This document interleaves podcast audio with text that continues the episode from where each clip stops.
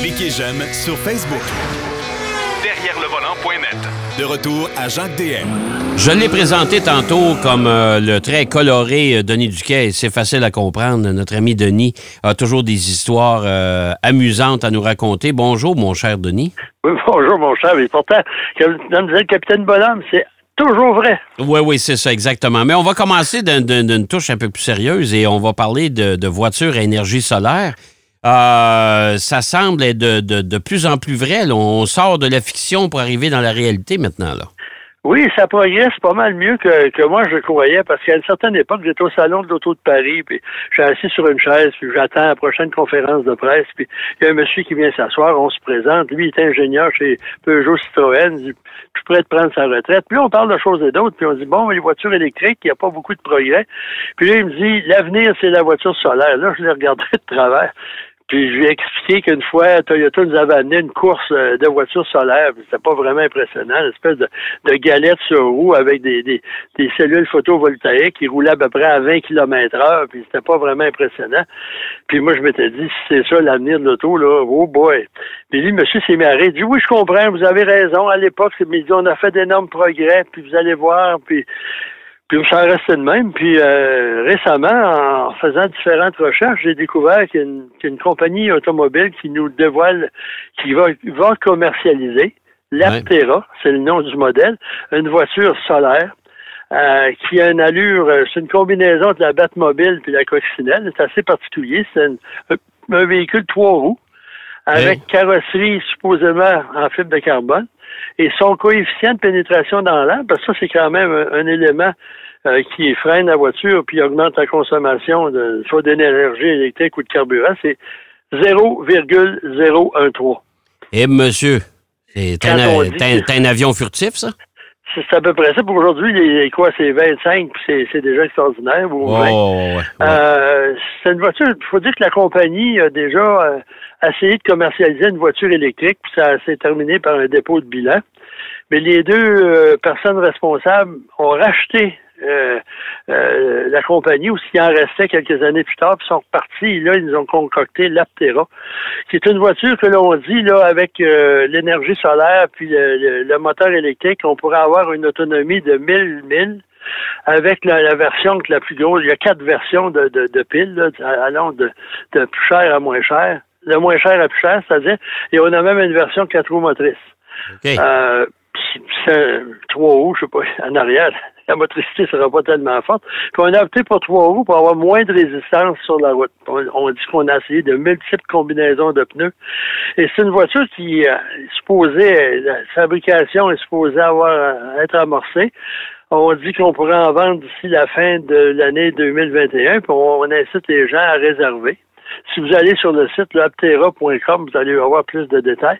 Mais c'est quand même intéressant. Puis dans l'habitacle, on a limité ça euh, le plus possible. Là, le, le, tableau de bord, euh, ça se limite à un écran euh, au centre. Puis il y a différentes choses de même pour améliorer la consommation, réduire la consommation d'énergie, améliorer l'efficacité. On dit que zéro 100 km, c'est dans le bas de 4 secondes. La vitesse euh, maximale, c'est 177 km heure. Euh, euh, limitée électroniquement. C'est quand même une voiture intéressante. puis le prix varie selon le nombre de cellules photovoltaïques qu'on met sur la voiture. C'est un deux places. on dit que la compagnie, si vous lisez leur site, on dit pour un enfant à l'arrière.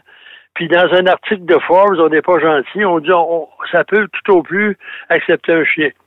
J'aime pas tellement la. je vais préférer l'enfant, mettons que c'est plus. Euh, mais euh, ça s'adresse à une certaine clientèle, c'est pas pour tout le monde. Euh, ça pourrait s'appliquer, par exemple, à des, des compagnies qui ont des flottes là, qui, dont, dont, les véhicules reviennent au garage le soir.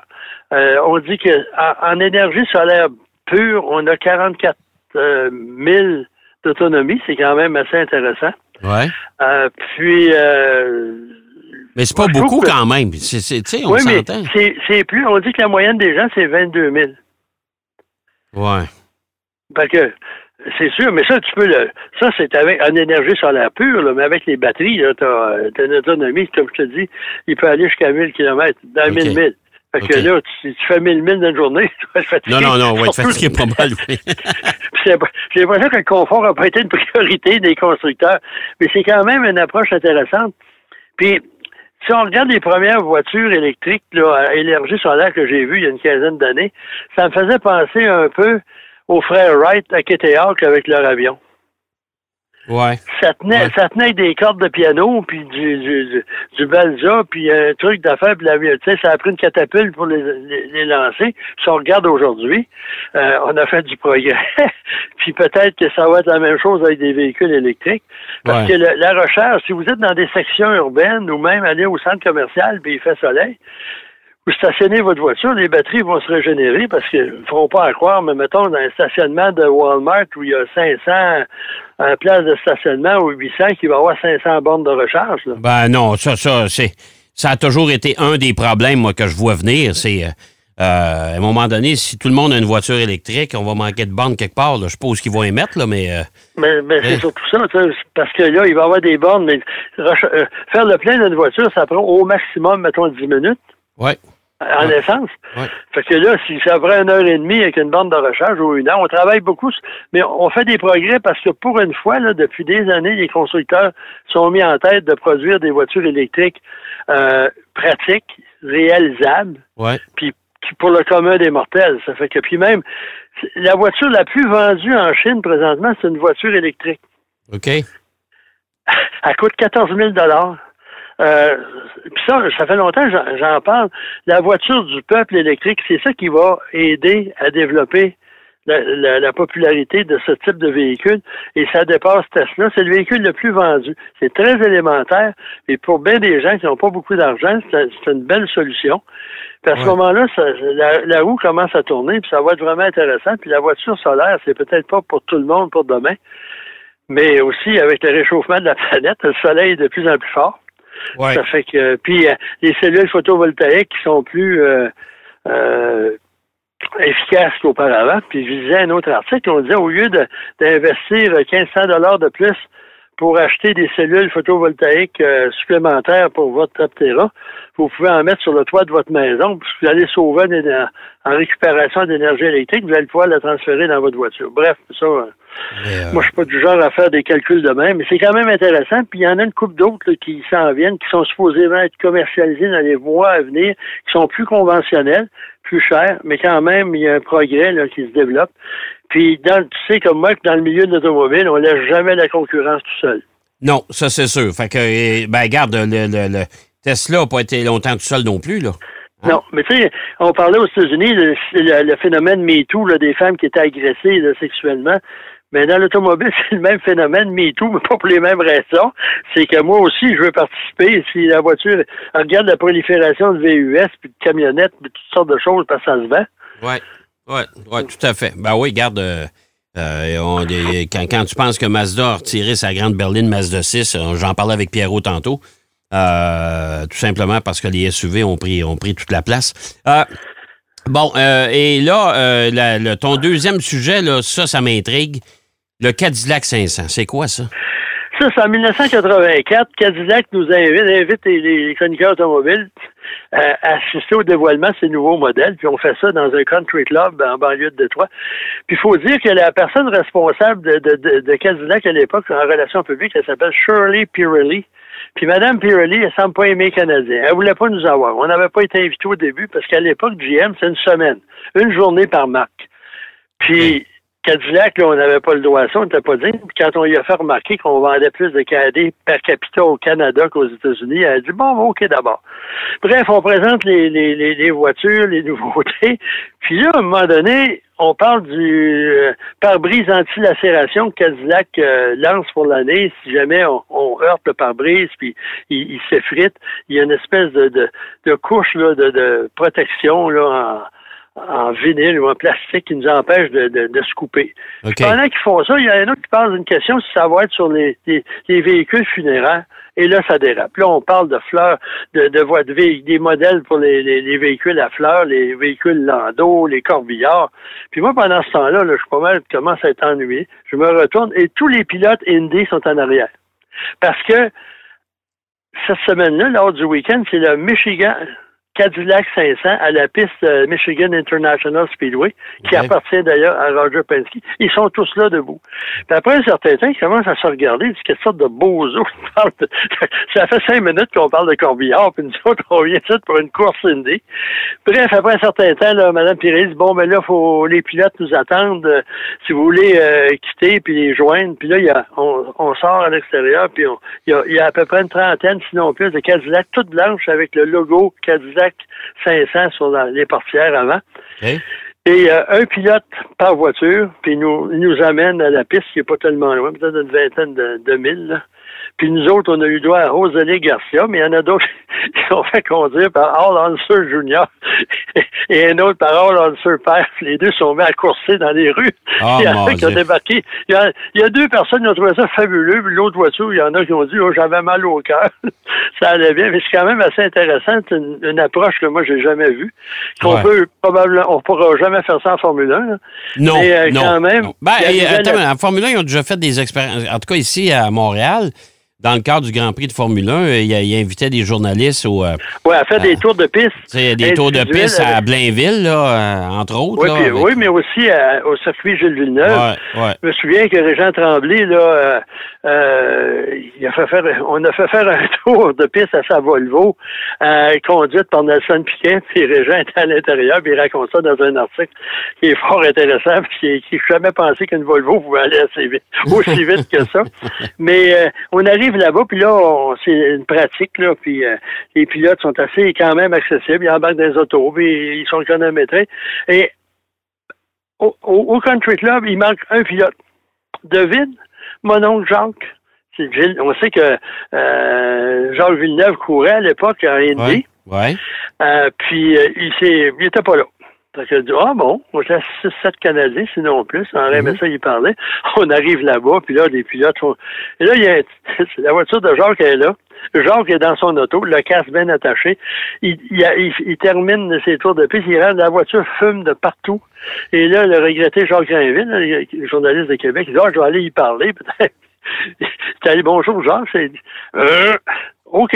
il revient, je pense qu'il veut pas me parler? Oh, il n'a pas parlé à personne. Il faut souligner que cette année-là, euh, mon oncle Jacques, qui n'a pas participé aux 500 000 d'Indianapolis parce qu'il a démoli sa voiture en pratique, puis elle n'était pas. Euh, bref, euh, ça, c'était sous les couleurs de. sous les couleurs de Canadian Tires, ça? Oui, je crois, je crois, que oui, le plus canadien là, était, là. Mais c'est quand même une expérience assez spéciale. Puis nous autres, en plus, après ça, on est allé essayer les voitures Cadillac au circuit privé de Roger Penske sur sa ferme qui est adjacente à la piste, parce qu'il faut dire que MAS est en, banlieue assez éloignée de Détroit. Un très beau circuit personnel pour son usage.